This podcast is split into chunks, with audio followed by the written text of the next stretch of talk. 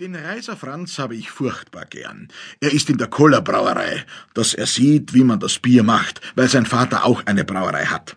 Er hat mir erzählt, dass er daheim eine Jagd hat und ich darf einmal bei ihm schießen. Er wohnt gleich neben uns und wir kommen immer am Gartenzaun zusammen. Er lässt mich von seiner Zigarre rauchen und lacht furchtbar, wenn ich ihm erzähle, dass ich jemand geärgert habe. Und er sagt, dass man sich von einem Professor nichts gefallen lassen muss.